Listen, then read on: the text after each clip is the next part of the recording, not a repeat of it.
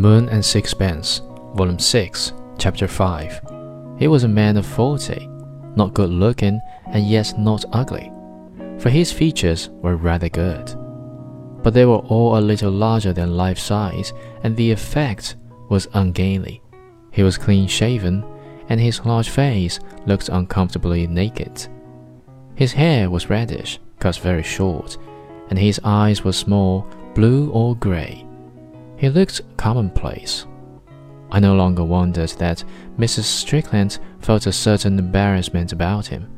He was scarcely a credit to a woman who wanted to make herself a position in the world of art and letters. It was obvious that he had no social gift, but these a man can do without. He had no eccentricity even to take him out of the common run. He was just a good, dull, honest, plain man. One would admire his excellent qualities, but avoid his company.